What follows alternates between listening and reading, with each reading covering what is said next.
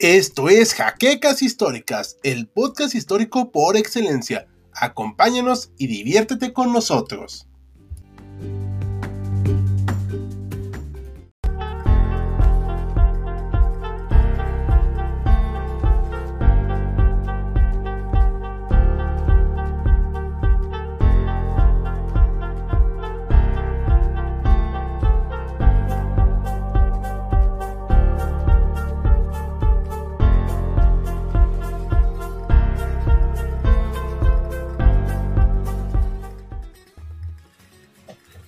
Buenas noches a todos los historiadores en esta otoñal noche.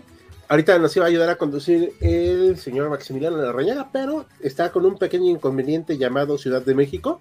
Entonces, él, pues no, no pudo llegar. Ahorita, ahorita se incorpora. Pues voy a empezar a conducir yo. Y esta noche vamos a hablar acerca de la muy famosa Guerra de Invierno, la cual es uno, es, pues, uno de los eventos muy conocido, pero a la vez muy olvidado dentro de la Segunda Guerra Mundial. Y nos acompañan esta noche eh, nuestros compañeros Joaquín Hernández, que ya le podemos decir maestro. Felicidades, por cierto. Gracias. Eh, Felicidades, Joaquín. Gracias, gracias.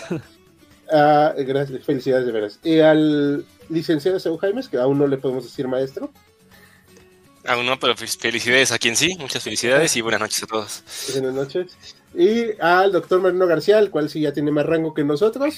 Entonces, triple respeto ahí. Y más edad es lo malo. No, yo solo dije del grado, no, me refería a nada más. Eso yo lo completé. Ah, bueno. Eh, este, pues bueno, esta noche pues vamos a estar hablando de esta famosa guerra de invierno. Hay una canción de la banda de metal Saturn acerca de esto, si mal no recuerdo. Y recuerden darle me gusta, comentar, compartir y dejarnos todas sus dudas en el chat que iremos de la manera posible respondiendo a la mayoría. Eh, saludos a Ítalo FJ hasta Lima. Un saludo. Pues bueno, vamos a empezar ahora sí que desde el principio hablando de esta peculiar guerra, la cual fue librada en medio de la nieve y esta foto la coloreamos aquí, digo, con un programa sí está coloreada, nada más que pues es en nieve, entonces pues no, no se ve tanto. Y vamos a remitirnos eh, con primero con el señor Saúl Jaimes, que va a hablarnos de dónde viene Finlandia como parte de Rusia y por qué era un problema luego para Rusia. A ver, coméntanos. Gracias, gracias. Eh, buenas noches a todos, antes, que nada. Eh, sí, un poco de, contexto antes de entrar a hablar a lo, interesante o lo, que nos eh, convoca hoy, que es la, guerra de invierno. Hablar un poco de dónde viene Finlandia y cómo es que llega a ser parte, entre comillas, parte de, Rusia, se independiza y después, años después, se da este, este conflicto. ¿no? Un poco de contexto, alejándonos un poco en la, historia de Finlandia, algo que es importante reconocer cuando hablemos de historia de Finlandia es que aunque está dentro geográficamente de lo que podríamos considerar los países escandinavos, eh, técnicamente o históricamente eh, no se considera como tal un país que tenga un origen escandinavo.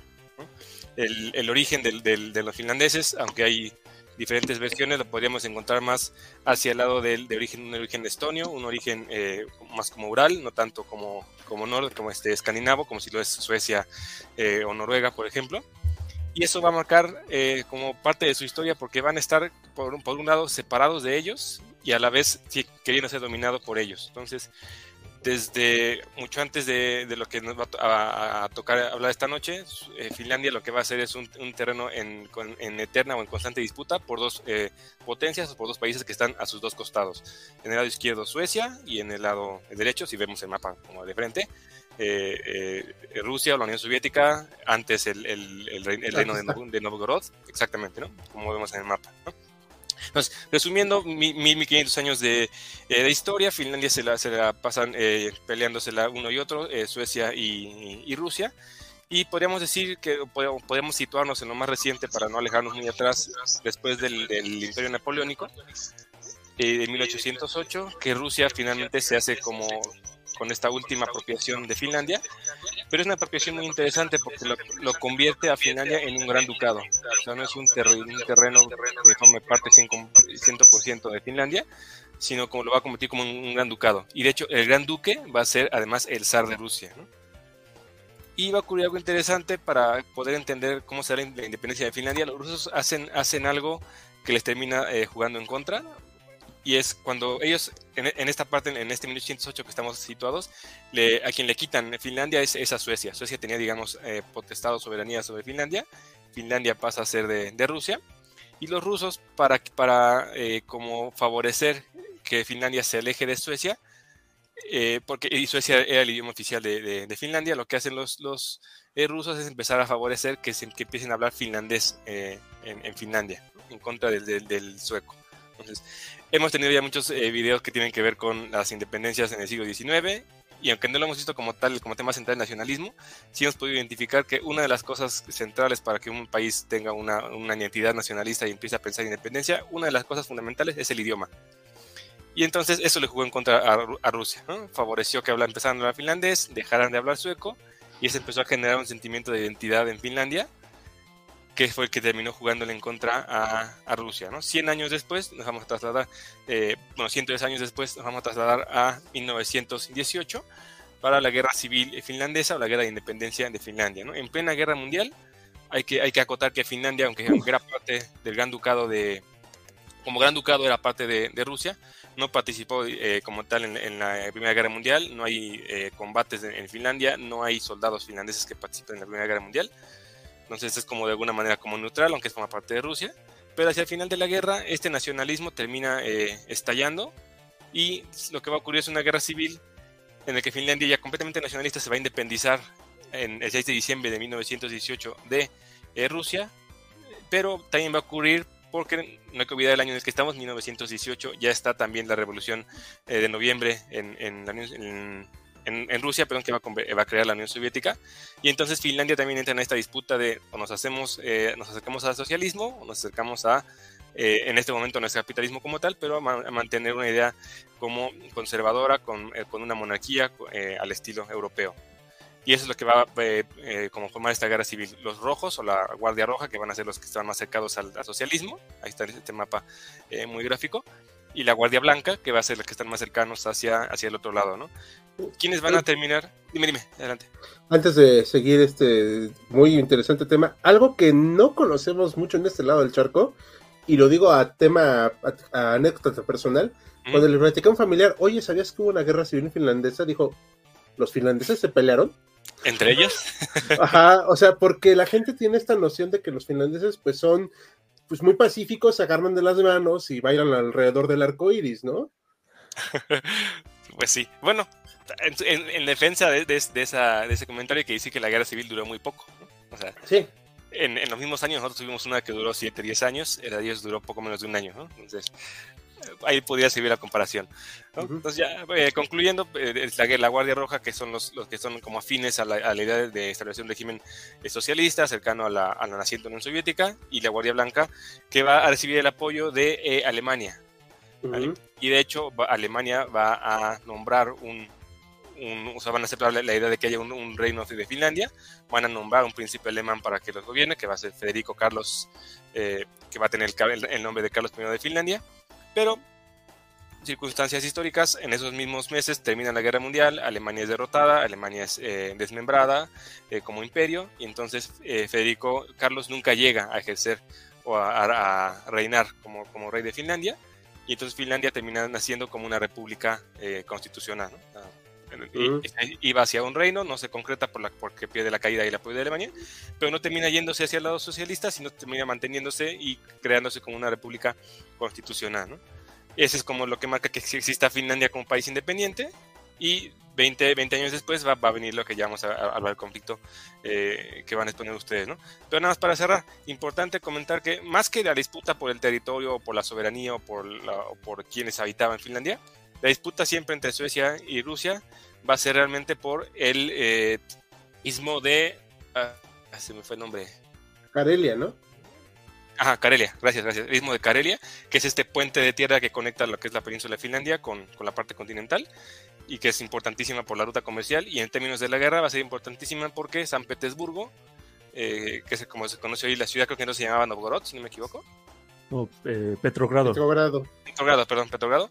Eh, va a ser la, segunda ciudad más importante de, Rusia, la más importante económicamente, Y cuando estalla la guerra, Rusia sabe que Finlandia es muy, ser, muy cercana a Alemania, pues bueno, le ayuda a independizarse nada más por eso, y piensa que, que está muy cerca Alemania a través de Finlandia desde Petrogrado, y entonces esa es una de las causas de la guerra de invierno, ¿no? Pero ya se los dejo a ustedes para que vayamos adelante. Ah, vamos a ver unos comentarios antes de seguir. Claro. Ah, eh, saludamos a Sergio Lugo, nuestros patrocinadores. Está bien otro de Ucrania para ver el mundo arder. Lo tenemos en mente, pero eh, lo tenemos que pensar mucho. este, pero va por ahí hoy, de hecho, el tema.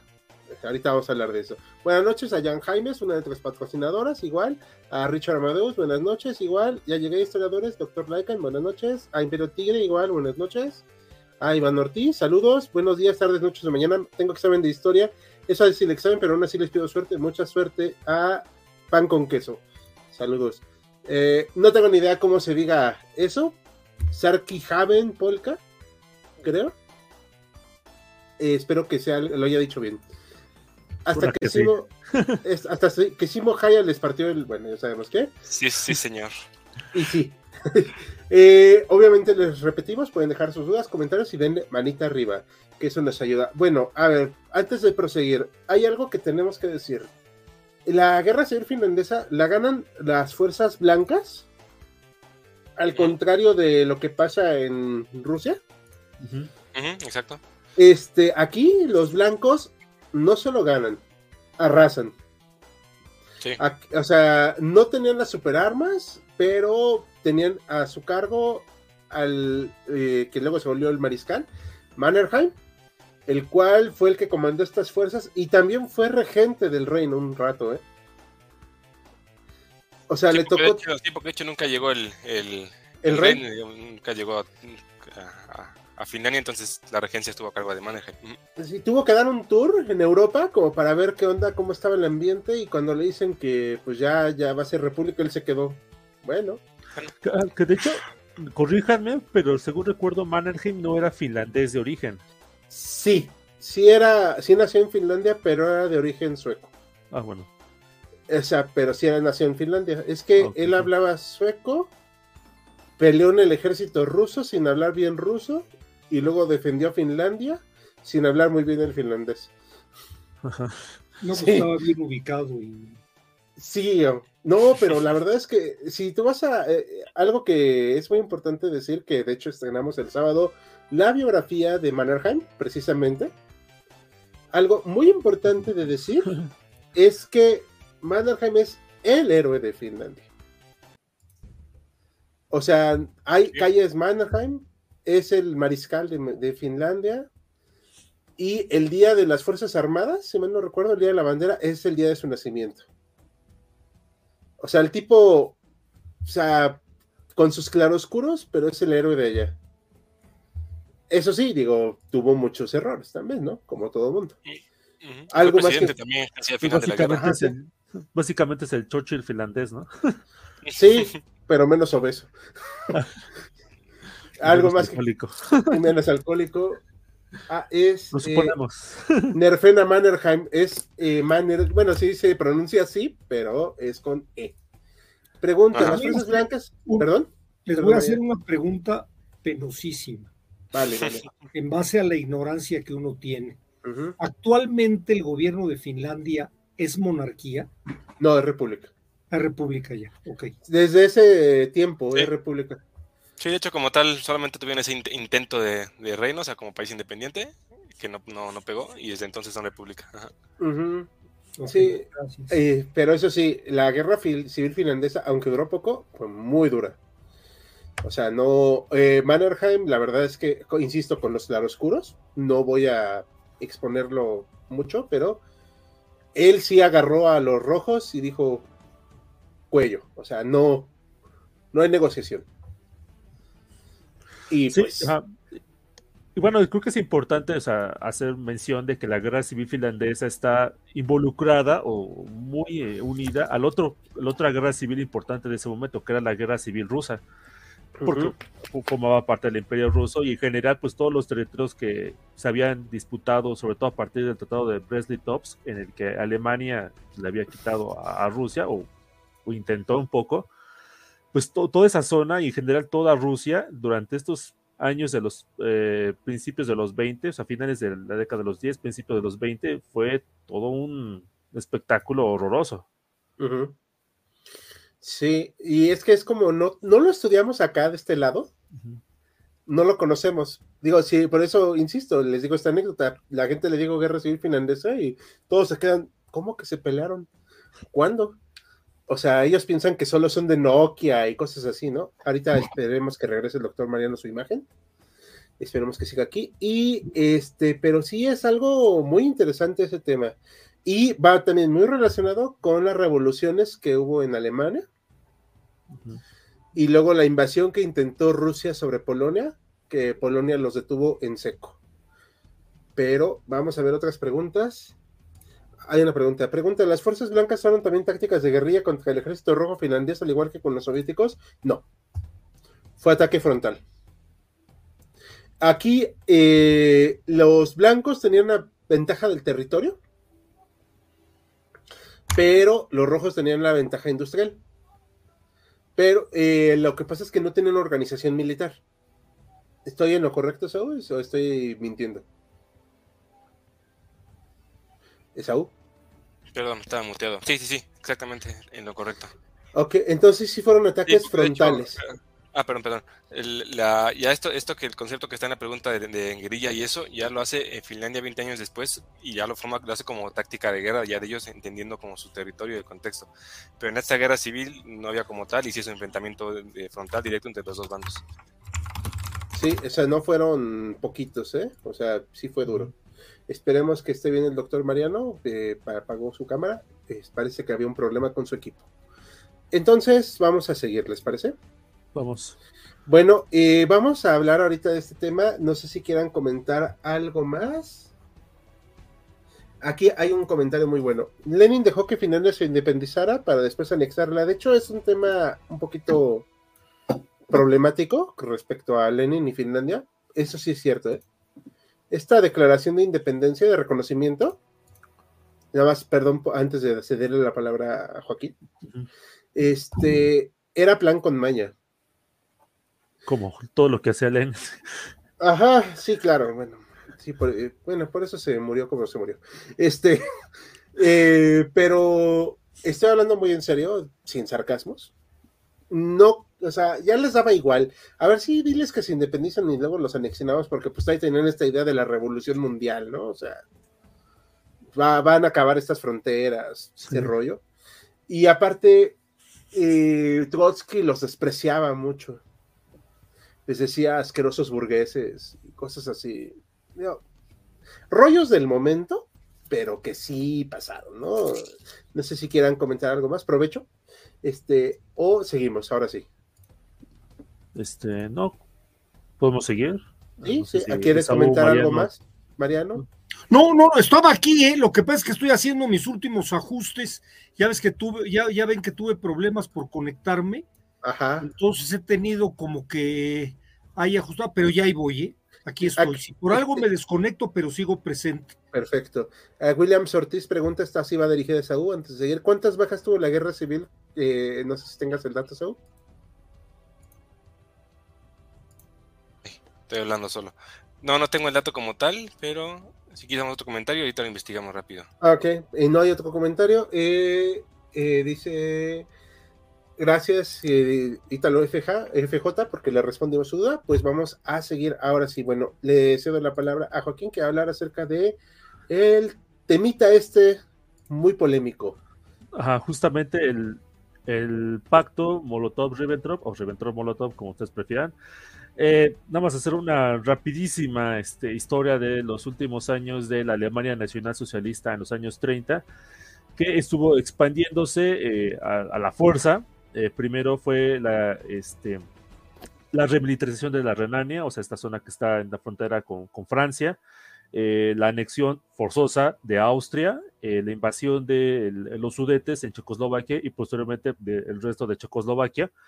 Y finalmente eh, llegamos a Polonia. Eh, ya por ese momento, pues, las tensiones entre Alemania y el resto de las potencias europeas, eh, énfasis en especial en Francia e Inglaterra, pues estaban en lo máximo, especialmente porque el Tratado de Múnich había sido pues totalmente roto por, por Alemania al invadir este, el, resto de Checoslovaquia.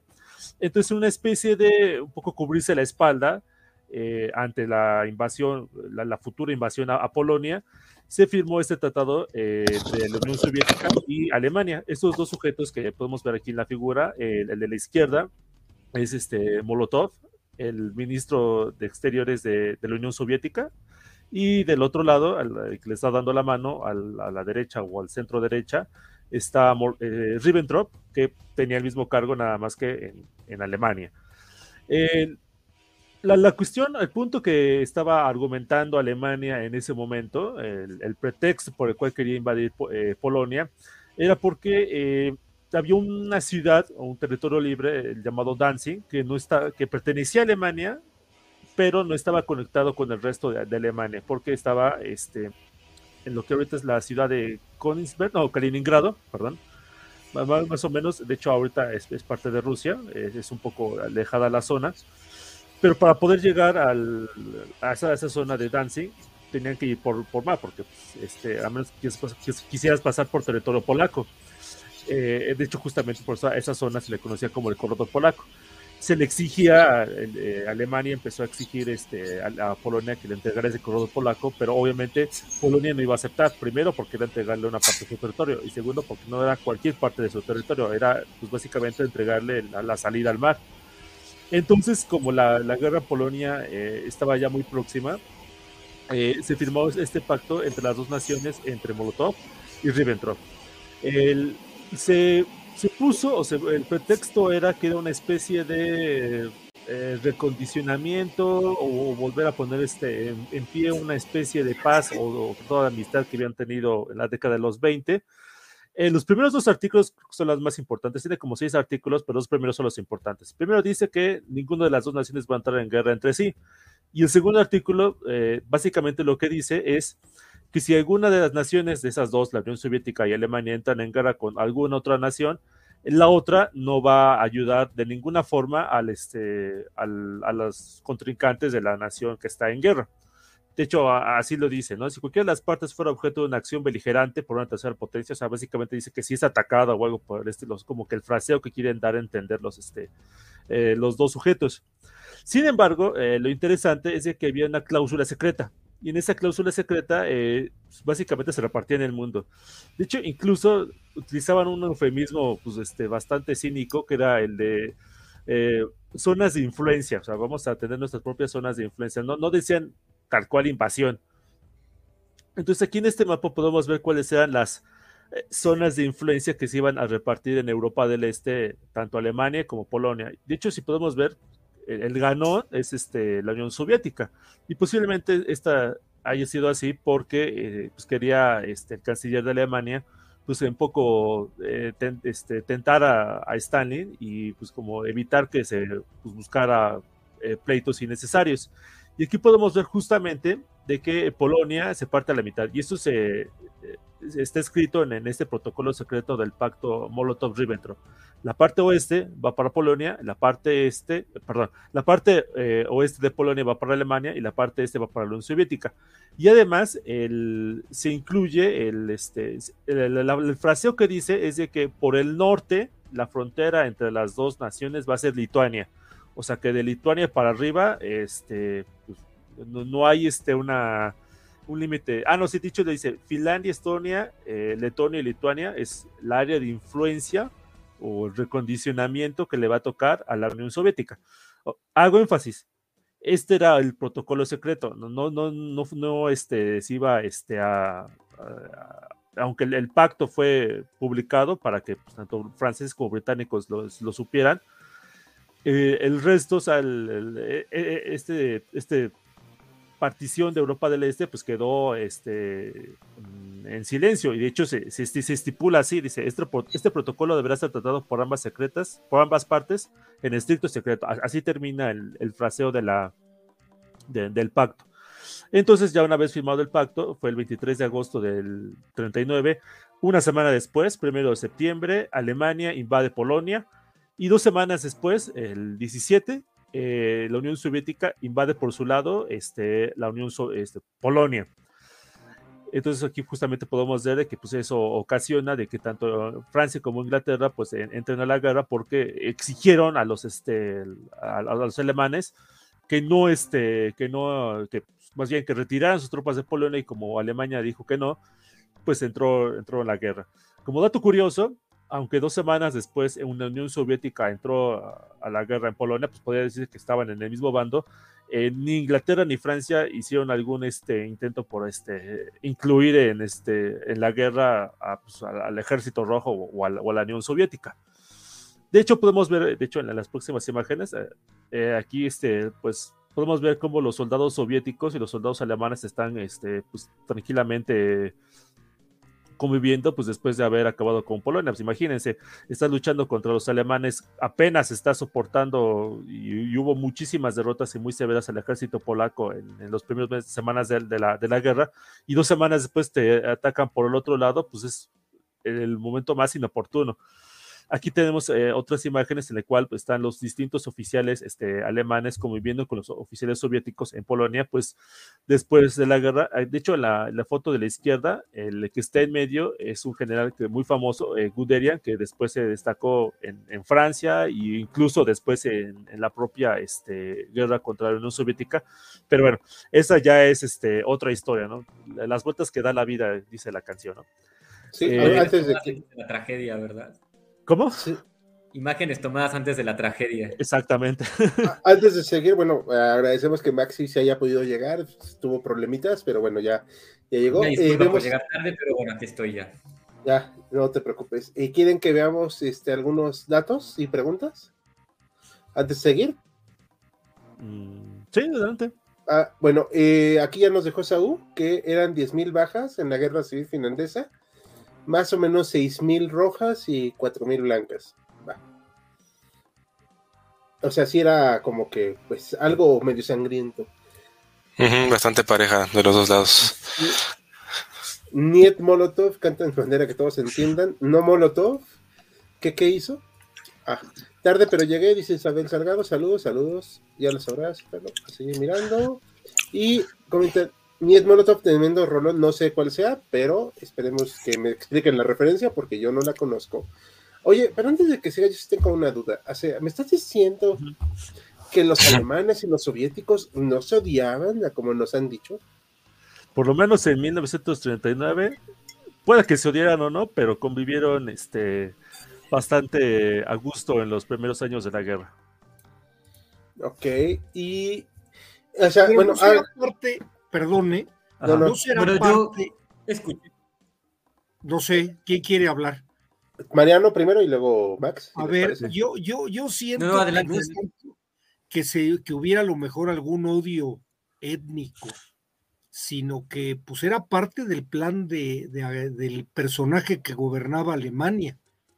El personaje que gobernaba Alemania quería cubrirse las espaldas mientras conseguía la rendición de Gran Bretaña cuando arranca la guerra.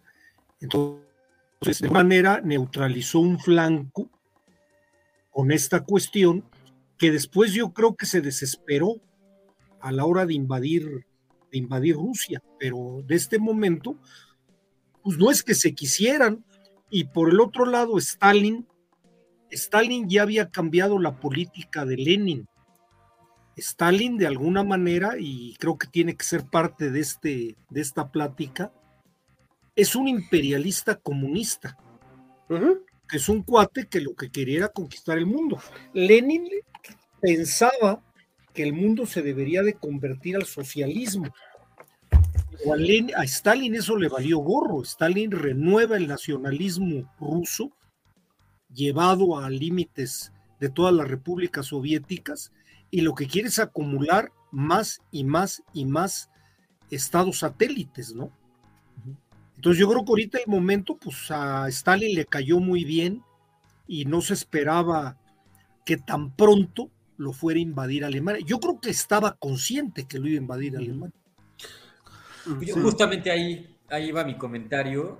Yo escuché por ahí, no sé qué tan cierto sea y les quiero preguntar que cuando llevan a cabo la operación Barbarroja, los, los alemanes atacan lo que es la Unión Soviética y le informan a Stalin, ¿no? Como nos están atacando, están entrando los alemanes por X lado y Stalin no les cree. O sea, dice, pues nos llevamos muy bien con el canciller alemán, entonces no, no les cree la primera vez que le dicen la noticia. o sea, parece que no se lo esperaba auténticamente. Así es.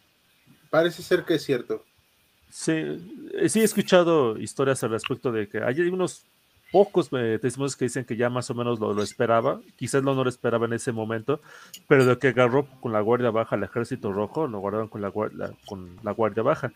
Y de hecho, eh, eh, me gusta mucho que el doctor Mariano haya este, sacado ese dato del, este, del nacionalismo ruso que, que sacó este Stalin. Y hay una ironía un poco en ese sentido, porque Stalin no era ruso, era georgiano. De hecho, la, mayor parte de, la, de, la, población no, no, sabía eh, eh, ese dato porque usaba el, título de Stalin, que, que, no era su apellido, era su apodo. la, mayor parte, al principio de la guerra, no, no sabía que era georgiano. De hecho, ya cuando empezó a hablar este, en la radio, ya como que se empezaba a notar el, este, el, acento, que obviamente pues, nosotros pues, pues, es igual, ¿no? Pero para la gente que vive en Rusia, pues sí es es algo muy distintivo. nadie se lo decía. Como el canciller, ¿no? ¿Cómo? El canciller no era, no era alemán, era austriaco. También. y pues digo, nadie le diría a Stalin que si lo notaba el acento porque pues acababas en un gulag. Entonces. Sí. por, por, por, cuestiones más triviales, uno se iba de vacaciones a Siberia. Ajá, con todo pagado. Todo pagado. De por vida. Exacto. Pero bueno, aquí es algo que, exacto que bueno, de que lo dijo Mariano, es una cuestión imperialista. Y a la gente le choca que use ese término con la Unión Soviética porque dicen que la Unión Soviética no era imperialista. Patrañas, sí lo era. Y se notó tras el fin de la Segunda Guerra Mundial que se que tenía sus estados satélite que pues, para efectos prácticos eran paisuchos con que manejaban ellos y que, o que no, no tenían ningún tipo de independencia real y se los demostraron con creces Khrushchev y Brezhnev. O sea, no, no había ningún tipo de autonomía. Oye, quiero democratizar mi país. Híjole, ¿qué crees? No se va a poder. Entonces. Sí, sí, o sea, es que es una cuestión muy complicada de explicar, porque la gente se relaciona que solo puede ser imperialista alguien capitalista, ¿no? O sea, acá es un imperio comunista Stalin no estaba interesado en esta idea de la revolución mundial, sino más bien anexionarse cuanto territorio pudiera. Sí, que, de hecho. Adelante, Mariana, adelante, Mariana. No, no, no, adelante, adelante, Saúl. No, de hecho, de hecho iba a secundar que en la definición que diste tú es como muy correcta y está respaldada también con lo que acaba de decir Hal, eh, porque tenemos esta idea como de pensar que pues, pues ser socialista en, automático no puede ser imperialista, no puedes tener un pensamiento que vaya en ese sentido. Pero como tú lo planteaste, Mariano, es, muy correcto, o sea, eh, Stalin como que cambia, evoluciona o transforma la idea original de Lenin para decir, ok, tenemos que hacer que se vuelvan comunistas a la mala, por decirlo de manera muy coloquial, ¿no? y es un imperialismo socialista yo, yo lo que quería profundizar un poquito en ese aspecto, y, me dio la entrada eh, Ricardo cuando estaba hablando de, de, lo que creen que el imperialismo nada más puede ser capitalista, es porque existe una definición del imperialismo que es, primero hay capitalismo, después hay colonialismo, cuando el capitalismo sobrepasa sus fronteras y busca colonizar otros países para tener eh, proveedores de materias primas y consumidores de productos elaborados. Y luego pasamos a la etapa del imperialismo, donde es que ya no tienes que tener un control militar del país colonizado. Un caso, por ejemplo, de imperialismo capitalista es nosotros con el petróleo. El petróleo, aunque es nuestro y siempre ha sido nuestro y se han echado aplausos del nuestro, está controlado por el mercado que controlan en Estados Unidos.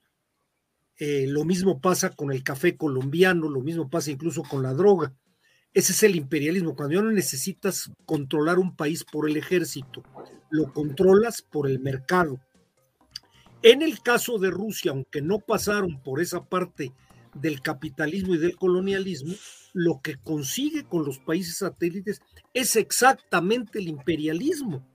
Lo que le fabricaban todos estos países satélites eran materias que ellos necesitaban para su industria y se los regresaba Claro, alguien dirá sin ponerle precio, por supuesto que tenían precio. A lo mejor era de intercambio, pero tenía un precio que beneficiaba a la Unión Soviética. no tanto a la Unión Soviética, beneficiaba a Rusia. Seamos más este, exactos, beneficiaba a Rusia. Bueno, y al, para hablando de Rusia, y ahorita cedo la palabra y vemos comentarios, Rusia sí fue un imperio, incluso trató de establecer colonias en, en, África, fracasando estrepitosamente, pero bueno, eso es otra cosa. Pero todos los demás lugares a su alrededor, o sea, no te vuelves el país más grande del mundo llevando rositas y pues, hablando tranquilamente con la gente, ¿no? O sea, si tienes territorios desde Polonia, bueno, lo que soy Polonia, hasta la frontera con Corea prácticamente, pues algo hiciste ahí. Voy a aclarar que no siempre fue el país más grande del mundo. No, pero se volvió un imperio majestuoso en 1914. Sí, o sea, no, es que eh, cuando Dios haya este, repartió los países, dijo, tú Rusia va a ser el país más grande del mundo. O sea, fue un proceso que duró siglos, que durante mucho tiempo pues este, estuvieron conquistando, y es la palabra conquistar, pues todos los territorios que estaban este, a su alrededor para convertirse en el país más grande del mundo que tampoco es muy distinto a muchos otros países, México incluido. Sí, claro. Sí, sí. O sea, pero de que hubo ese imperialismo, lo hubo. Y ahí es donde, como diríamos aquí en México, la puerca torce el rabo con Finlandia. Porque Finlandia era visto como ese incómodo lugar que se había independizado. Ahorita vamos a hablar de eso, pero antes vemos unos comentarios. Adelante. Vamos. A ver. Aquí comentan una pregunta, es una pregunta más que nada. Alejandro Jesús, ¿creen que Lourdes merecía salir victorioso de la Segunda Guerra Mundial? Pues las guerras no son de merecimientos, pero eso ya. Probablemente debemos refrasear la pregunta y decir que realmente, este, o más bien decir de que pues es que el mundo no merecía que la Alemania nacional socialista saliera triunfante de la También. guerra. Yo creo que ese enfoque es más correcto. Ah, tomando, en cuenta, tomando en cuenta las bajas soviéticas, las invasiones, eh, todo lo que hicieron, pues se esforzaron mucho por ganar, diría yo. Sí. Yo creo que es determinante la Unión Soviética en la derrota de la Alemania Nacional ah, Socialista. Definitivo. Totalmente de acuerdo. Pero solitos no podían, ¿eh? No, no lo ah, dudo, pero se llevaron la peor parte. Sí. Los chinos. También. Sufrieron más, yo creo yo, pero bueno, eso puede discutirse. Sí. Bueno, y los alemanes no les fue bien. ¿eh? Sí, perdón, no olviden que Alemania y Rusia venían contratados, alianzas, intercambios hacía muchos años. Los comunistas y fascistas se llevan mal, eso es otro asunto. Eso sí es cierto. Ah, ah porque hay eh, otra cosa que, que, bueno, que sale este comentario, que no es exactamente el tratado Ribbentrop-Molotov, pero sí es como una especie de tratado aparte también secreto en el cual este, tanto la Unión Soviética como la Alemania Nacional Socialista se comprometían a intercambiar prisioneros. Los, los prisioneros políticos que estaban de, de los dos lados, la, la, Unión Soviética mandaba a sus prisioneros y la Alemania Nacional Socialista mandaba a los suyos este, a, a, la Unión Soviética. De hecho, hay cuenta una anécdota que dice que cuando un prisionero soviético este, que, que estaba en la, en la, Unión Soviética llegó a, a la Alemania de, de los años 30, este, dijo, vaya, esto es una prisión porque este, esta no es tan, fea como la que me tocó la Unión Soviética. Claro, estamos hablando antes de la guerra, antes de los campos de concentración, pero este, pues, como dato curioso. Perfecto. Sí, sí, cierto, había intercambios y militares, de hecho. ¿Creen que los alemanes hubieran ganado la guerra si primero rendían a los ingleses? Mm, Contra la Unión Soviética y Estados Unidos está muy difícil. Bueno, pero también Inglaterra era pues, como el portaaviones de Estados Unidos a, a, Europa. Sí, sí, Inglaterra, ¿cómo hubieran llegado a, Europa, a Estados Unidos? Sí. La historia contrafactual es muy interesante, pero es medio... Es complicadísima complicado, pero yo sí creo que si hubieran logrado la rendición de Inglaterra, hubieran invadido Inglaterra, hubieran cambiado mucho las cosas. ¿eh? Lo más seguro, creo yo, que lo que hubiera habido es un, un armisticio, un armisticio global y Alemania se hubiera quedado con Europa. Sí, puede ser. O con gran parte de Europa. O con gran parte de Europa. Sí, y 3.7 millones de soldados alemanes y aliados rodeando la URSS con tanques y aviones y el MEN no hacía nada. Sí, Stalin estaba medio mal. Estaba lleno de alemanes étnicos en Rusia y el pueblo prusiano originalmente venía de territorio que estaba en Rusia en ese momento, también es cierto. Y habrá en su momento, vamos a hablar de ello. He sabido que el comunismo es igual o peor que el socialismo, el nacionalsocialismo, pues ahí se llevan. y los, totalitarismos de la en, sus extremos. Sí, son muy similares. Yo no diría que fueran extremos, como que jugaron con esa idea de que eran completamente distintos, pero tienen demasiadas similitudes para Claro, claro, claro, a eso voy. Son extremos, pero se unen. O sea, cuando tú los analizas, dices ideológicamente eran muy diferentes, pero en su forma de actuar era muy similar. Que, hay muchos historiadores dicen que no, ¿eh? que de hecho son muy, muy similares uno con el otro. Porque a fin de cuentas el nacionalsocialismo es una forma de socialismo. O sea, hay gente que lo quiere ver como la extrema derecha, pero realmente se están yendo hacia la izquierda. No, de hecho, este, ah, como dato curioso, Adolfito odiaba cualquier religión. Así. Esa era. Y bueno, Mussolini también no era muy adepto a. Pero bueno, le seguimos. Pero bueno, el canciller sí tenía como sus, sus ondas de teosofía, ¿no? Por ahí. Sí. La, orden del Tule. Sí. Estaba en los círculos de élites del, partido, pues había mucho esa onda como que de religiones paganas y, esoterismo. exactamente. Y pseudohistoria, ¿no? era un promotor de eso. Himmler era un gran promotor de, de hecho, creo que ah, justamente el jefe de la CSS creo que mandó una expedición al Himalaya para para averiguar los, los secretos de, la raza alemana, no sé cómo cuál era la expresión que usaba. Sí, estaban medio... Los arios, ¿no? La raza aria. Ah, la raza aria, sí. sí. Y aquí preguntan, ¿qué general soviético fue el más carnicero? Eh, espero pronunciarlos bien, ¿ok? Chuikov, Bagramia, Konev, Vasilevsky, Shukov, Rokossovsky o Timoshenko. Pues Timoshenko yo diría. Bueno, tomando en cuenta que a Stalin le dieron el título de mariscal o generalísimo, pues él se las gana. Ah, bueno, sí, pero pues, sí, estoy de acuerdo, estoy de acuerdo con eso. ahí. Sí. Pero bueno, ¿y algo más que comentar de este tema de los Ribbentrop-Molotov? No, pues nada más eh, mencionar de que pues este, con este pacto Ribbentrop-Molotov les tocaba pues un buen pedazo de Europa Oriental, países que eran independientes, Polonia, bueno, la mitad de Polonia, los países bálticos, que a veces como que se nos olvida que eran pues países independientes antes de la Segunda Guerra Mundial y que eh, Stalin pues, les puso condiciones de que si no quieres cooperar conmigo, este, mira lo que le pasó a, tus vecinos del sur. Y de hecho, eh, después de la guerra con, de la guerra de invierno de la que vamos a hablar hoy, terminan invadiéndolo, este, integrándolo a la mala. Sí, Sí, y de hecho los países bálticos también pues, fueron sovietizados a lo bestia. Eh, ¿Algo más que quieran comentar? No, vamos con Mannerheim.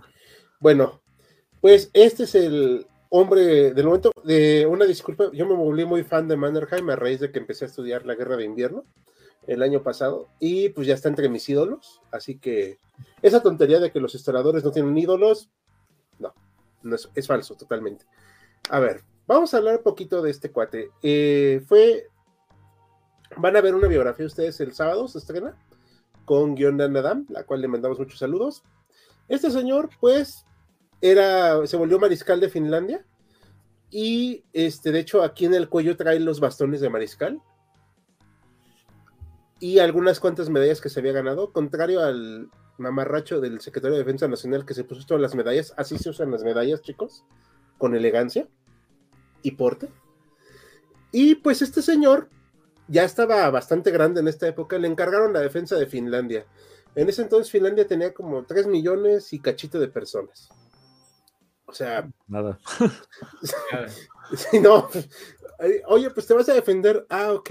Y bueno, sí, sí, pero yo a los finlandeses tenían una conciencia nacional, que retomo lo que dijo Esaú del nacionalismo, tenían una conciencia nacional plena y no les interesaba ser parte de esa cosa llamada Unión Soviética, la cual buscó por muchos, muchos pretextos, provocaron una guerra con Finlandia. Ojo, Finlandia estaba en una posición muy incómoda. ¿Por qué? Porque decían todos, bueno, ok, la URSS invadió a Polonia, pero pues no le vamos a declarar la guerra a ellos. ¿Por qué? Pues porque somos cobardes, ¿no? Y Finlandia, pues está en medio de países así, oye, pues me va a invadir la Unión Soviética, pero estoy al lado de los países nórdicos que pues son neutrales, ¿no? O sea, Suecia sobre todo, que pues no quería tener nada que ver con ese rollo de, de que fueran, este, les llevaran el socialismo, ¿no? O sea, es, es un problema geopolítico muy importante. Si les suena a cierto paralelismo con cierta nación independiente que fue invadida recientemente por Rusia, no es casualidad. Entonces, bueno, pues vamos a declarar la guerra a Alemania y este, los países aliados, pero pues Finlandia no se sabe qué onda. Porque formalmente no estaba en guerra con nadie. ¿Sí me explico ahí el problema? No tenía garantías de nadie. No le entró ningún acuerdo, aunque Mannerheim y demás este, políticos finlandeses trataron de buscar alianzas, estaban muy solos con 3 millones y cachito de personas, pues tenían muy poco armamento, muy poco, este, pues muy pocas municiones, muy poco, eh, muy pocas eh, máquinas. Entonces tenían que recorrer poca gente. La única ventaja que tenían era el territorio finlandés. Cuando yo les digo Finlandia, ustedes piensan en bosques, ¿no? Nieve. Ajá. Nieve, hielo. Bueno, aquí esta cosa llamada la línea Mannerheim, la cual no le puso así Mannerheim, se le pusieron periodistas, pero esta cosa fue mucho más resistente que la línea Maginot. ¿Por qué? Porque fue hecha con el cerebro. Todo esto que ven aquí azulito es parte del territorio finlandés, ¿voy bien? Pero son lagos y hay pantanos. ¿Es un territorio ideal para que pasen blindados? Total y completamente no. ¿Unos que quieras que, que naden? Sí, no, pues este, que sean unas eh, armas maravillosas, ¿no? Así tipo tanques todólogos. Bueno, pues esto es, se preparó así. Vamos a dejar que entren los soviéticos, si es que invaden, todavía no están invadiendo y pues se van a encontrar con estos terrenos naturales. Ojo, ni siquiera se usó mucho concreto. Se usó todo el terreno natural prácticamente. Se colocaron estratégicamente los cañones, las tropas, este, las armas, y de manera que pudieran irse retirando ordenadamente.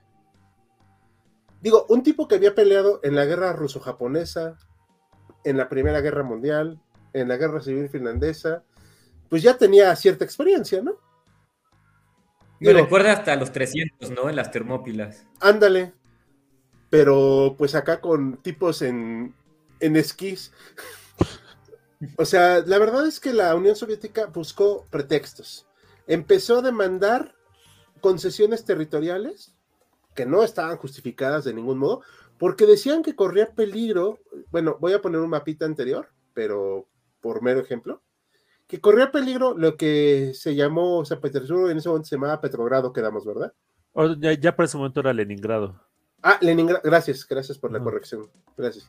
Bueno, Leningrado, ¿cómo iba a correr peligro Leningrado? O sea, estas eran las fronteras, ¿ok? Y actualmente estas son las fronteras. Lamentablemente, pues ya sabemos el final de la historia, así quedaron, este territorio perdieron los finlandeses, pero bueno, ya pero les decían que tenían que eh, alejarse porque, pues, oye, corre peligro su, su segunda ciudad, ¿no? Y la verdad es que no había ningún problema porque no se les pensaba atacar, o sea, los finlandeses no tenían ninguna de esas intenciones. Empezaron las presiones y finalmente, el 26 de noviembre de 1939, casualmente, atacaron a soviéticos en un puesto fronterizo. Así, de la nada. Fueron atacados. ¿Y quién no los iba a atacar que los finlandeses, no? O sea, ¿sí me explico el ridículo? Sí, era una puesta de escena. Ajá. De hecho, creo que algo parecido hicieron los alemanes en Polonia antes de, de, hacer la invasión, de, ah, nos atacaron un puesto fronterizo. Y, y los gringos aquí en México. En el 47. En el 46. 46, ¿no? Sí. Bueno, en 1846. Sí, pero bueno, acá en este caso, o sea, estas prácticas pues son muy comunes. No voy a decir que los finlandeses fueron unos santos, porque pues no, no es la idea de estarlos este, defendiendo o sea, por lo que no necesitan defenderse. Sin embargo, eran una nación pues realmente neutral, o sea, no querían ningún problema. Pero al momento de ser atacados, pues se defendieron. Y sí se defendieron muy bien. La invasión empezó precisamente el 30 de noviembre. O sea, eran excusas y, dijeron los soviéticos, no, vamos a invadir porque pues corre peligro nuestra soberanía. O sea, estos finlandeses pues, nos van a atacar y, se va, y van a conquistar todo el territorio de la Unión Soviética, ¿no? Digo, estoy exagerándolo, pero... Entonces, el día 30 empieza oficialmente la guerra y bombardea Helsinki y otras ciudades. Helsinki es la más importante y pues lamentablemente pues sí queda muy derruida. Esta es una foto de la línea Mannerheim, por ejemplo. ¿Notan que sea eh, haya grandes construcciones? No, para nada. Eh, son piedras que estaban ahí. Las alambradas parecen más efectivas que pues los muros inexistentes. sí, claro. Pero, o sea, friendly salió. Sí, aquí está el bombardeo de Helsinki, perdón. Esta eh, fue un ataque, pues obviamente artero, porque pues, creo que tenía como 100 aviones Finlandia. O sea, es una cosa realmente chiquita. Y los patenses aliados dijeron, ¿qué crees? Te vamos a dar armamento. Oh, muy bien, ya va a llegar ahorita. No, pues espérame, vamos a esperar, a esperar a cómo se resuelve la cosa, cómo mandamos el armamento hay que ver que se apruebe. No queremos provocar a la Unión Soviética, no queremos escalar la guerra. ¿Les suena de algo? Como un bombardeo a una ciudad a, las orillas del río Nipier. Ajá. Sí, no sé si, o sea, no me gusta esta idea de la historia que se repita porque eso es falso, pero se parece. Y siempre hay argumentos similares. Y en este caso, realmente era un país que no tenía problemas con nadie, salvo la Unión Soviética que quería que fuera parte de su esfera de influencia y que exigía su neutralidad, cosa que pues tenía realmente, o sea, no necesitaban invadirlo. Y esto que decía ahorita Max de la que era eco-friendly, este sí, es cierto, pero estas piedras no permiten el paso de los tanques. ¿eh? Una pregunta, Ajá. a lo mejor me estoy adelantando, eh, yo traigo por ahí la, idea de que en algún momento dado Finlandia pelea contra la Unión Soviética con ayuda o bajo la dirección de Alemania. Después. ¿Sí? Y luego va a cambiar. Hay un cambio donde se alinean con la Unión Soviética para pelear contra los alemanes. Sí, eso es después. Pero, sí fue así. Sí, a fuerzas. Eh, lo que pasa es que eso es la guerra de continuación, que eso es otro, otro tema. Esa sí fue una guerra ofensiva, pero no puedes culparlos por hacerlo, porque no, no, no, no, no, no, estaban muy enojados. O sea, o sea, y no tenían por qué haber sufrido esta invasión en principio. La, la guerra, pues va a traer muchas eh, novedades acá. Para empezar, los finlandeses sabían pelear en invierno. Y los soviéticos que tanto cacarean que el general de invierno, mm. no fueron con equipación de invierno. Fueron con los uniformes pardos esos que Tú adoptaste el frío, pero yo nací en él, ¿no? Ajá, exacto. O sea, los finlandeses sabían bien qué hacer. O sea, aquí vemos a los finlandeses. No quise poner tantas fotos de los soviéticos porque me interesaban más de los finlandeses, pero los soviéticos iban con uniformes pardos en bosque nevado. con un blanco en uniforme. Y, nótese aquí los, esquís. Que para que uno puede pensar, no, pues en el hielo, o sea, sí está frío, pero pues no mismo que te fueras a patinar, pero no, ellos para poder moverse bien en, en ese territorio, pues era imprescindible el esquí. Exacto. Sí, sí, sí. Y además, de hecho también... perdón, perdón eso, disculpa. Ah, disculpa. Eh, era como más o menos con lo que estabas diciendo. No sé, yo había leído también que de hecho la, esta como primer ola que mandó la Unión Soviética para invadir, de hecho eran soldados que no, que no estaban como digamos establecidos en la zona de frío, porque precisamente la Unión Soviética desconfiaba de que se fueran a pasar del otro bando. Entonces mandó gente que ni siquiera estaba como digamos adaptada al frío, que venía de otros lugares de la Unión Soviética a combatir en, estos, en este clima completamente ajeno a ellos. Fíjate que esa es una bronca que yo creo que el sistema comunista de la Unión Soviética padeció esa desconfianza de que sus mandos fueran a cambiar de bando, o sea, se fueran a pasar al capitalismo, generó una serie de purgas, sobre todo bajo el régimen de Stalin, que los demeritó. De hecho, Stalin, creo que cuando se da la invasión eh, alemana, acababa de purgar una, una parte importante de jefes militares y tuvieron algunos que tomar el mando de manera improvisada. Sí, la, famosa Gran Purga, que, fue eh, pues, la segunda mitad de la década de los 30. Así que dio una escabechina eh, increíble. Sí, que de hecho, esa es una de las razones que dice Mariano, precisamente para el desastre que fue la guerra de invierno. Sí, salieron victoriosos, pero ¿a qué costo? Así es. O sea, eh, los, los militares no eran los más capaces en ese momento, eran los más alameros. ¿Me explico? Mm. ¿Dónde habremos oído eso? Pues, en quién sabe. Pero además. 90% de salamería y 10% de capacidad. Exactamente. Ok, perdón por insistir con el tema de Mannerheim, pero el tipo sabía lo que hacía. Ok, dijo: Tal vez vamos a perder. Lo más seguro es que perdamos. Pero por Dios, vamos a hacer que sufran cada centímetro de, guerra. Como no llegaron con el equipamiento de invierno, se congelaron. O sea, ¿cómo mandas a tus soldados a un lugar que está más cerca, cerca del Ártico que nada, sin equipación de invierno? Pero bueno, pues ya, mientras se hacían paletas, los tanques eran destruidos con las llamadas luego bombas Molotov. Aquí fue donde se les dio el nombre, no se usaron por primera vez, si mal no recuerdo, y corríjame el público y corríjame ustedes, se usaron en la Guerra Civil Española, pero acá se les da el nombre, porque Molotov tuvo el descaro de decir que no les aventaban bombas a los finlandeses, les aventaban canastas de comida. O sea, sí, criticamos mucho a Estados Unidos con que decían que les decimos que llaman democracia y libertad, que sabemos que son papanatas, eso, o sea, son tonterías. Pero la Unión Soviética dijo es que les llevamos canastas de pan en formas de granadas, ¿no? O sea, no, o sea, era una, un cinismo de parte de la Unión Soviética y pues la, Sociedad de Naciones, que pues ya sabemos que no sirvió para maldita la cosa, saludos en la sigue sin servir. Sí. Eh, Dijo, no, pues, condenamos enérgicamente la invasión. Ah, no, pues, está bien, ¿no? O sea, qué padre. con el pendiente. Sí, este, leído e ignorado. En, visto. Ajá, exacto. O sea, la verdad es que no, no, no, tiene, no tiene nombre lo que pasó acá en Finlandia.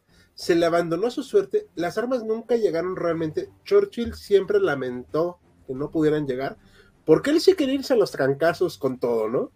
pero a contrario de ciertos autócratas, tenía que responder a un gobierno. De hecho, todavía no era el primer ministro, era el, lord del almirantazgo todavía. Muy bien, muy bien eh, dicho ahí. Él, como lord del almirantazgo, quería enviar todo esto y pues no podía. Y aunque fuera primer ministro, ¿iba a poder? No, porque la urgencia era la Alemania de Adolfito, ¿no? Ahorita, ¿les parece? Vemos unos comentarios y seguimos eh, platicando de este tema.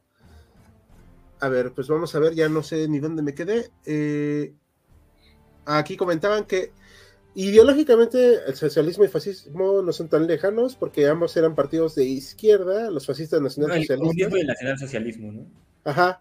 Los globalistas, ambos eran opuestos al liberalismo, sí. Buduoni era por lejos el peor. Por eso le quitaron el mando a Budioni después del desastre en Kiev y luego fue responsable del desastre en Tifón. Oh, ok, no sabías. Eh, Hal tiene de ídolo Mannerheim. Ese nombre. Yo a Filipo II, así que también no nos vamos a olvidar por el autógrafo. Bueno, ya están muertos, ya, ya es difícil. Suiza nunca mostró una postura a favor de la Alemania. Eh, es una Digamos oficialmente. Es que era neutral, o sea, no, no tenía por qué mostrar ninguna postura a favor ni en contra. La verdad es que no tenían ningún tema ahí. Eso sí, sí, si, se, si fueran atacados, sí se hubieran defendido. Ah, claro. Eh, son buenos para eso, güey. Sí. Eh, aquí vamos a hacer. Saludos a Emiliano Jiménez hasta España. Ah, saludos. Saludos. Si te gusta Alejandro Magno, cuando apenas sus padres te vuela el sombrero. Ok, esto de Federico II, todo esto no lo vamos a mostrar porque no tiene que ver el tema. ¿Ok? En efecto, la línea de Mannerheim era una mega línea de defensa, sí, y fue mucho más eficaz que la, otra. No, el problema con la Maginot es que pues, no pasaban por ahí los alemanes. Sí. Nada más, ese fue el pequeño, detalle que no, que no funciona. Y, y, si mal no recuerdo, Isabel Salgado, nuestra seguidora, dijo alguna vez algo que era muy cierto. Cumplió el objetivo de desviar las fuerzas a otro lado. Ya que no lo aprovecharon los franceses, ya es otra cosa. Pero es cierto. Ciertamente. Fineses al escuchar a los franceses, ah, zorra troll. sí. Ah, bueno, es como bla, bla, Y lo, ah, también, los renos también pelearon, sí, de hecho. Oscar Benítez nos acaba de donar 13 pesos, te agradecemos muchísimo. Es gracias, muy gracias. Gracias, Oscar. Ya comeremos. Continúas como transporte ligero. Ah, Oscar Benítez, empecé la carrera de historia en la UAP, te suerte. Voy acabando el primer semestre. Uy, suerte. Mucho éxito, Oscar. Mucho éxito. Bienvenido. Corre, oye. ¡Ánimo! Y ahí, viene el nombre de bomba Molotov, exacto. exacto. La URSS, el frío es un invento del capitalismo. suerte para Oscar Benítez. De hecho, ya, ya hablando en serio, mucha suerte, Oscar. Te espera muchas experiencias muy bonitas y también muy difíciles. Pero ánimo. De eso que dijo Molotov, que era comida Finlandia, pondré en los carteles y también la música de No Molotov. Sí el subfusil Suomi KP-31. Ah, es que tenían armas relativamente primitivas, los finlandeses, pero ah, cómo le sacaron provecho.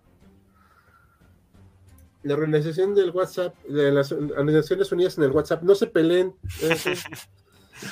Hay que ver el terreno que invadió la Unión Soviética Finlandia. Solo pueden atacar por carreteras y su doctrina ofensiva un desastre.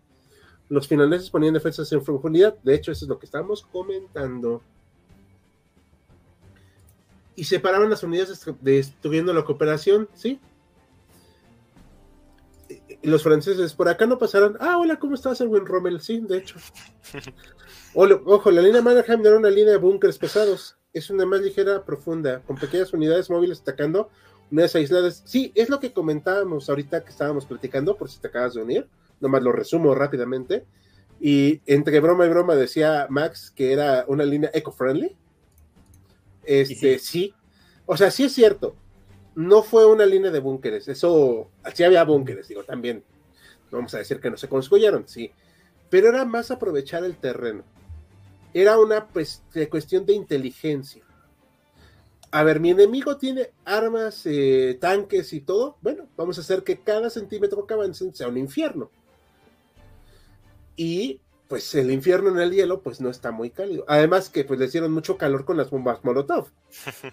O sea, sí, ¿no? Este, los veían titireteando y dijeron, oye, necesitas calor. Pum, ya ves, ya estás calientito. Ese tanque puede servir de algo. Sí, de hecho, Stalin estaba muy, muy enojado por la cantidad de, de pérdidas. Fueron, se calculan en más de 200 mil a 300 mil pérdidas de los soviéticos. Había, se murieron aproximadamente. tengo, tengo una duda aquí. Dime. Es en esta guerra cuando surge uno de estos francotiradores que son como legendarios, que hasta le ponen un apodo así muy interesante, que creo que era algo de los suecos, ¿no? Perdón, de los finlandeses que pelean contra Rusia. Sí, el Simo Haya, sí. La muerte blanca o algo así. La muerte blanca, le pusieron así. El tipo.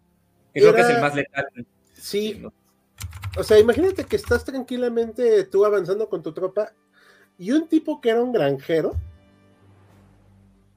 te ataca de la nada con un rifle de lo más común y aparentemente, eh, pues, sus, o sea, su, ah, su eficacia era tal que precisamente por eso se ganó esa, ese mote. Se calcula que mató a 500 soldados enemigos. Y aparentemente, según estas fuentes, no voy a confirmarlo al 100 porque no soy quien para decirlo, es el francotirador más letal de la historia. Perdón, ¿eh? Por el... Ok. Esto significa que un tipo que era granjero, sin haber sido entrenado tanto, fue un terror para una de las mayores potencias militares y mundiales de aquel momento si le suena al segundo mejor ejército del mundo ahorita, pues pueden tomarlo en consideración. Ok, entonces sí, ahí surgen estos mitos. También eh, los soviéticos entraron en pánico. No sé si eran todos rusos, o sea, eso también ahorita no me compete averiguarlo, pero el ejército rojo en ese momento, pues que era multinacional, no estaba preparado para esto no sabían que iba a ser este tipo de, resistencia finlandesa. De hecho, eh, insisto, si les suena similar, no es coincidencia, ya habían armado un gobierno títere. El gobierno de la República Popular de Finlandia. ¿Ok? Y con algunos este, finlandeses pues, eh, traidores, pero dato curioso, la mayoría absoluta de la población de Finlandia, incluido el gobierno, socialistas, no socialistas, se unieron para decir, no, dejamos esas diferencias de lado y nos defendemos. ¿Cómo? ¿Quién sabe? Pero pues vamos a defendernos. Lamentablemente, esta guerra, pues, aunque se peleó con mucha gallardía, con muchas tácticas de guerrilla, no podía durar para siempre. Aunque infligieron muchísimas este, bajas, insisto, a los soviéticos, pues se calculan, perdón, ¿eh? ahorita sí ya estoy checando aquí el dato, entre 126 mil y 167 mil muertos soviéticos. De un ejército que tuvo aproximadamente en sus filas, y eso pujando mucho, 300 mil soldados, el finlandés. O sea, más o menos movieron al 10% de su población los finlandeses para hacer el ejército finlandés de defensa. Y le infligieron más de ciento y tantos mil muertos y más de 300 mil heridos. O sea, fue muchísimo. O sea, es casi casi como si cada soldado finlandés hubiera herido a un soviético. Es una eficacia brutal, pero lamentablemente nunca llegaron las armas. Nunca llegó el apoyo. Y por más que aguantaron, Mannerheim y todo el equipo, el comando militar sabían que no podrían aguantar más allá de tres meses. Y eso es lo trágico. Que si hubieran tenido tal vez las armas suficientes y el apoyo necesario de los aliados, hubieran aguantado. Y si hubieran tenido más valentía los aliados, pues también. Pero en ese entonces estaba la guerra eh, falsa, la que se dice en inglés la Phony War, que Francia por y Inglaterra por alguna razón no atacaron a Alemania después del problema de Polonia. Solo le declaran la guerra, pero no hacen nada. Ajá. Sí.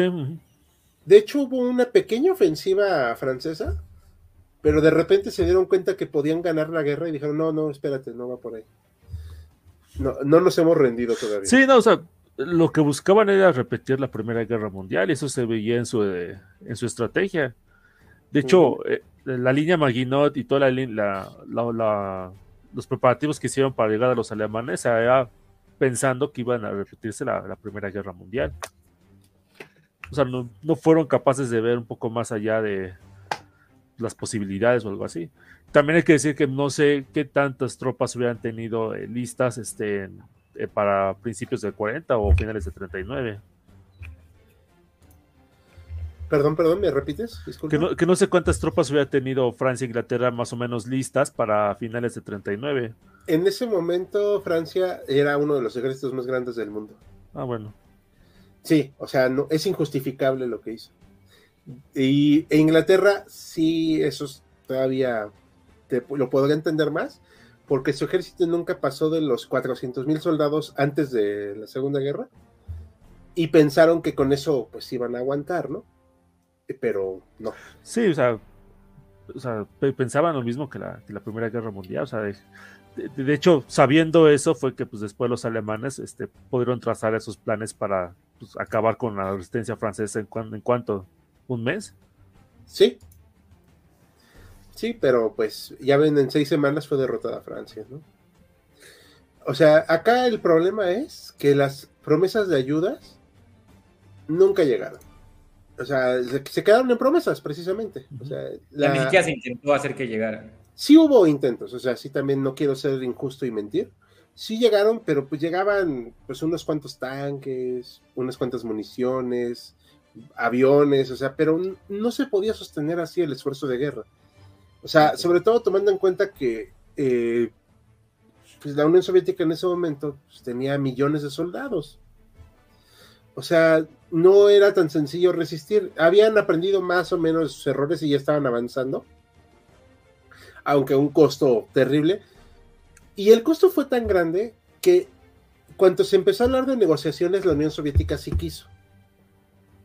¿Sí me explico?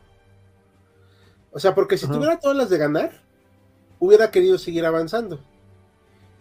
Pero la verdad es que no les quedaba mucho. Fue una victoria pírrica para ellos. Mm, sí, en cierto modo, porque sí obtuvieron sus ganancias territoriales. Sí, de hecho, eh, capturaron la cuarta ciudad más grande o algo así de Finlandia. Sí, le quitaron como el 9% de su territorio a Finlandia. El 11 había leído yo. Ah, bueno, ok, vamos a quedarnos con el 11 para pero además, como la parte que era económicamente muy relevante para Finlandia. O sea, lo, que le quitaron sí era como, importante en esa sí, parte. como el 40% de su economía, ¿no? Una cosa así. Ajá, exacto. Aquí, o sea, aquí en este mapita que voy a regresar, o sea, toma en cuenta que es este territorio, ¿no? El que está menos coloreado, el que se le quita y era una de las salidas más importantes al océano. Y luego también les quitaron eh, un puerto para que pues no lo pudieran usar los finlandeses durante un tiempo. Perdón, me voy de regreso para acá, que es lo que estábamos. Y lamentablemente pues se tuvo que anunciar la, rendición y la negociación. El presidente de Finlandia eh, decide pues ya que ya se tenía que hacer esta, esta negociación. Porque en tres meses, una semana y seis días duró la guerra. El 13 de marzo oficialmente se firma el Trato de Moscú. Y este trato pues estipulaba estas cuestiones, eh, algunas compensaciones. Mm, o sea, la verdad es que era un trato a todas luces injusto, pero... Todas las circunstancias. Sí. Y la victoria para Finlandia era que se mantuvo independiente. A pesar de que la Unión Soviética pues se los hubiera querido anexionar, también sabían que si se los anexionaban, no iban nunca a descansar los finlandeses. O sea, iban a hacer todo lo posible por sacarlos. Y tomando en cuenta que el territorio era tan inhóspito, también no veían ellos el por qué pues, seguir continuando eso. Eso sí, para los finlandeses fue muy doloroso saber que los aliados nunca los apoyaron. Y como decía Mariano, es por eso que se decidieron acercar a Alemania ahorita seguimos platicando, pero no sé si quieren comentar algo más. No, adelante. Ok, eh, vemos algunos comentarios porque ya hay muchísimos. Va, va. Sí, por favor. Eh, y si no, se nos, este, se nos junta y ya no, no se vayan a quedar eh, sin comentarios. La muerte blanca, exacto, es lo que decíamos. Lauri Torni también es otro. Nadie respeta a un país con mal ejército, pero todos respetan a un país con un buen ejército. Sí, también Finlandia se ganó ese respeto, la verdad los soviéticos viendo cómo algo blanco se mueve, sí. La famosa guerra de broma, exacto, eso es a lo que nos referíamos, Gold de Perdón, mi francés es asqueroso.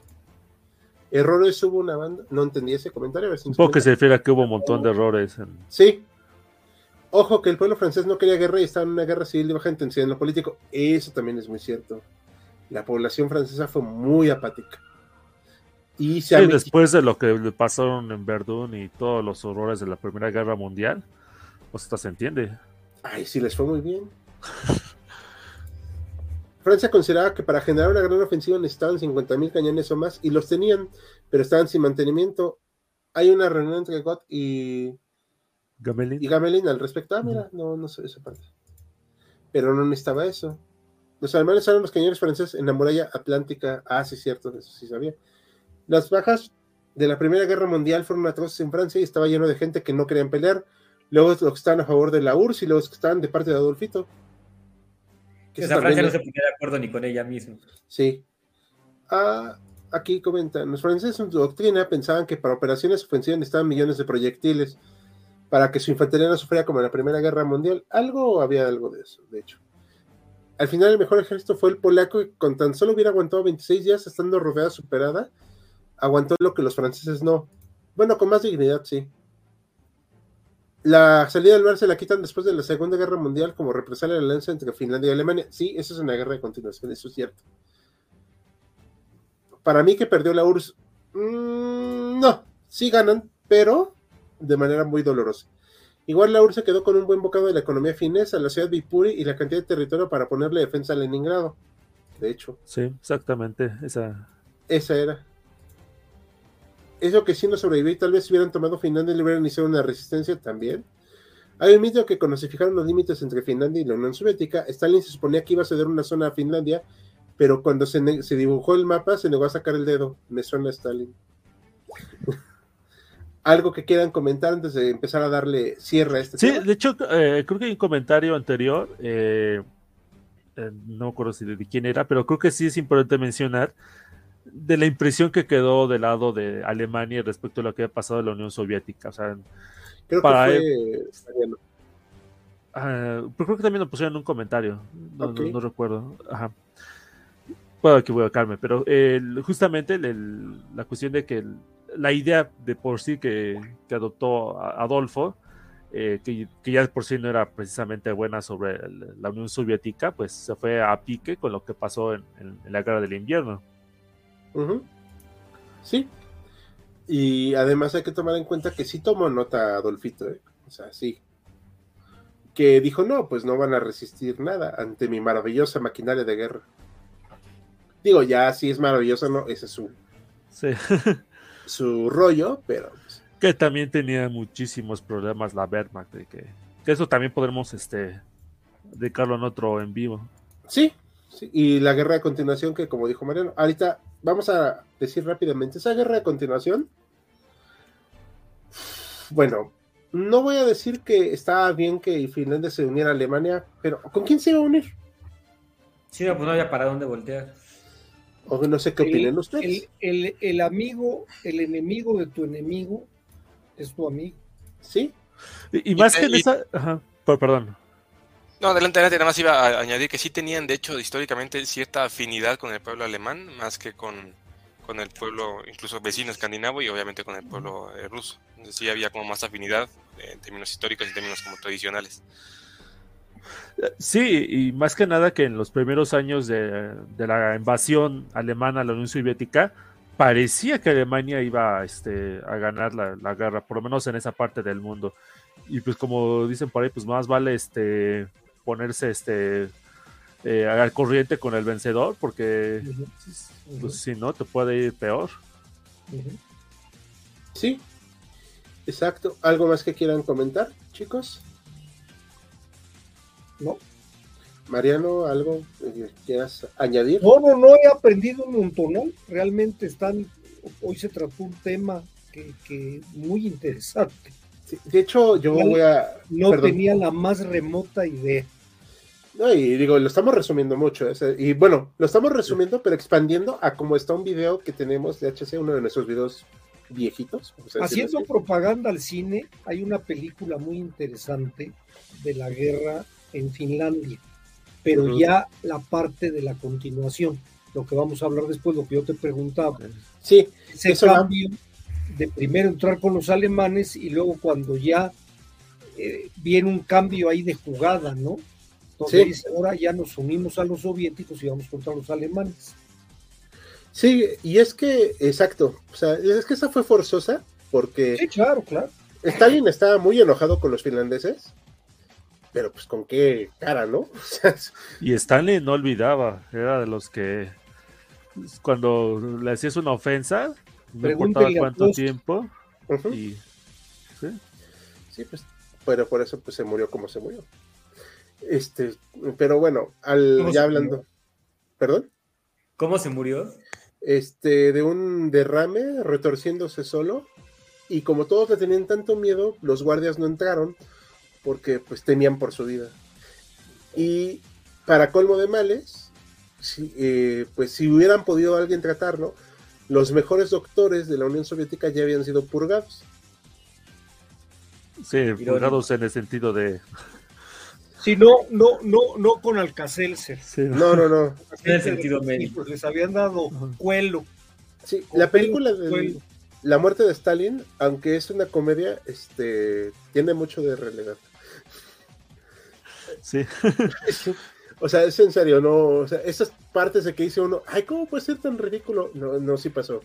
O sea, sí hay algunas cosas. Era un paranoico, creo que él, él tenía su, ah, tenía seis cuartos iguales, o siete cuartos iguales, y él cada noche elegía uno. Por si alguien le quería hacer un atentado, que tuviera la dificultad. Y para entrar a ese cuarto creo que entraban con una combinación tipo caja fuerte Sí. Sí, era... todo, una complicación. Estaba muy bien hecho para que viviera, pero, pero no, cuando, no para que lo atendieran si tenía un ataque. Sí, claro, y ahí fue donde la. El y además los que llegaron, pues yo creo que dijeron, pues qué bueno, ¿no? Se, comenta mucho. Ahora nos toca a nosotros, ¿no? Sí, se comenta mucho que una persona que lo había tirado le pateó la cabeza.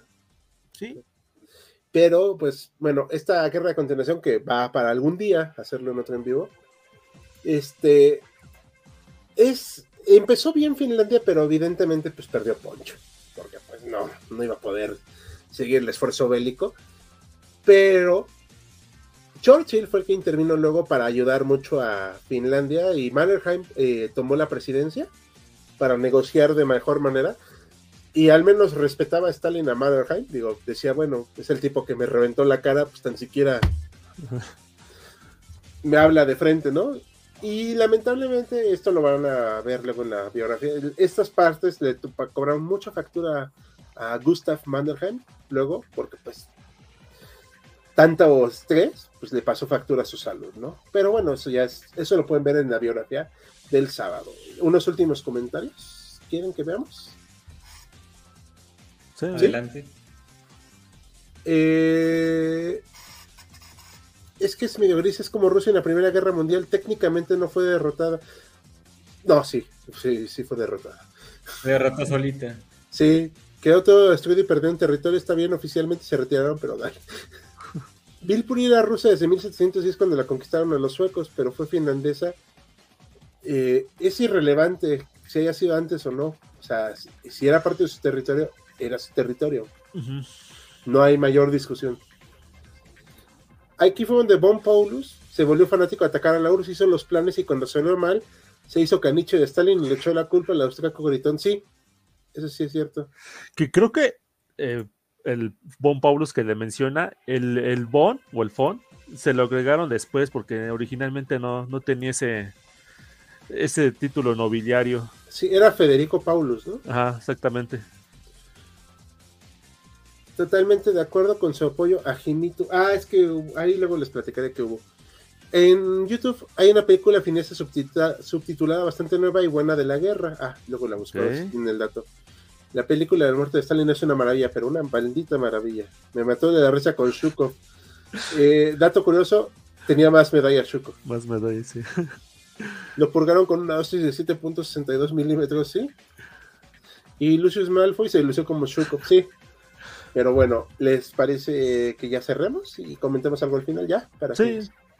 ¿Qué quieren comentar para terminar, chicos? No, pues este, simplemente mencionar que, pues a pesar de la derrota que sufrieron los finlandeses, lograron mantener su independencia y eso este, fue algo que no pudieron presumir, por ejemplo, los países bálticos, que supongo que Stalin se desquitó con ellos unos meses después. Sí, de hecho, ¿algo más que quieran comentar? Mm, yo no. Esaú. al contrario, gracias, gracias a, a Esaú, a Joaquín y a Hal que nos ilustraron. Coincido con el doctor, no, no es mi tema, pero pues aprendo mucho con ustedes aquí. Ha sido muy divertido, Esaú, no sé si nos oyes. Sí, sí, sí. No, pues igual en temazo, agradecerles a, todos. Creo que fue un temazo, creo que lo, eh, bastante entretenido. Aprendimos todos un poco.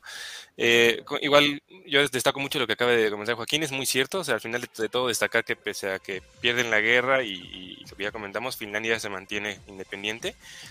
Y un último comentario, yo sí diría que esto sí tiene, o sí influye de manera directa en la decisión del, canciller eh, alemán de animarse finalmente a, invadir o, planear una invasión a la Unión Soviética, ¿no? La manera en que ve que, es vulnerable o que no está o que no está tan fuerte como, como se pensaba.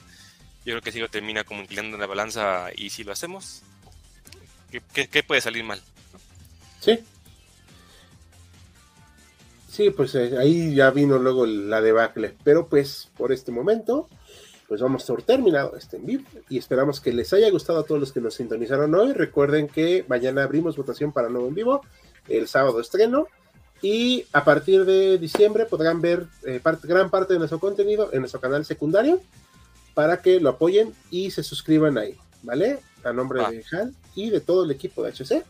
Nos despedimos y nos dejamos para la próxima. Hasta, luego, buenas noches. Buenas noches, muchas gracias. Buenas noches.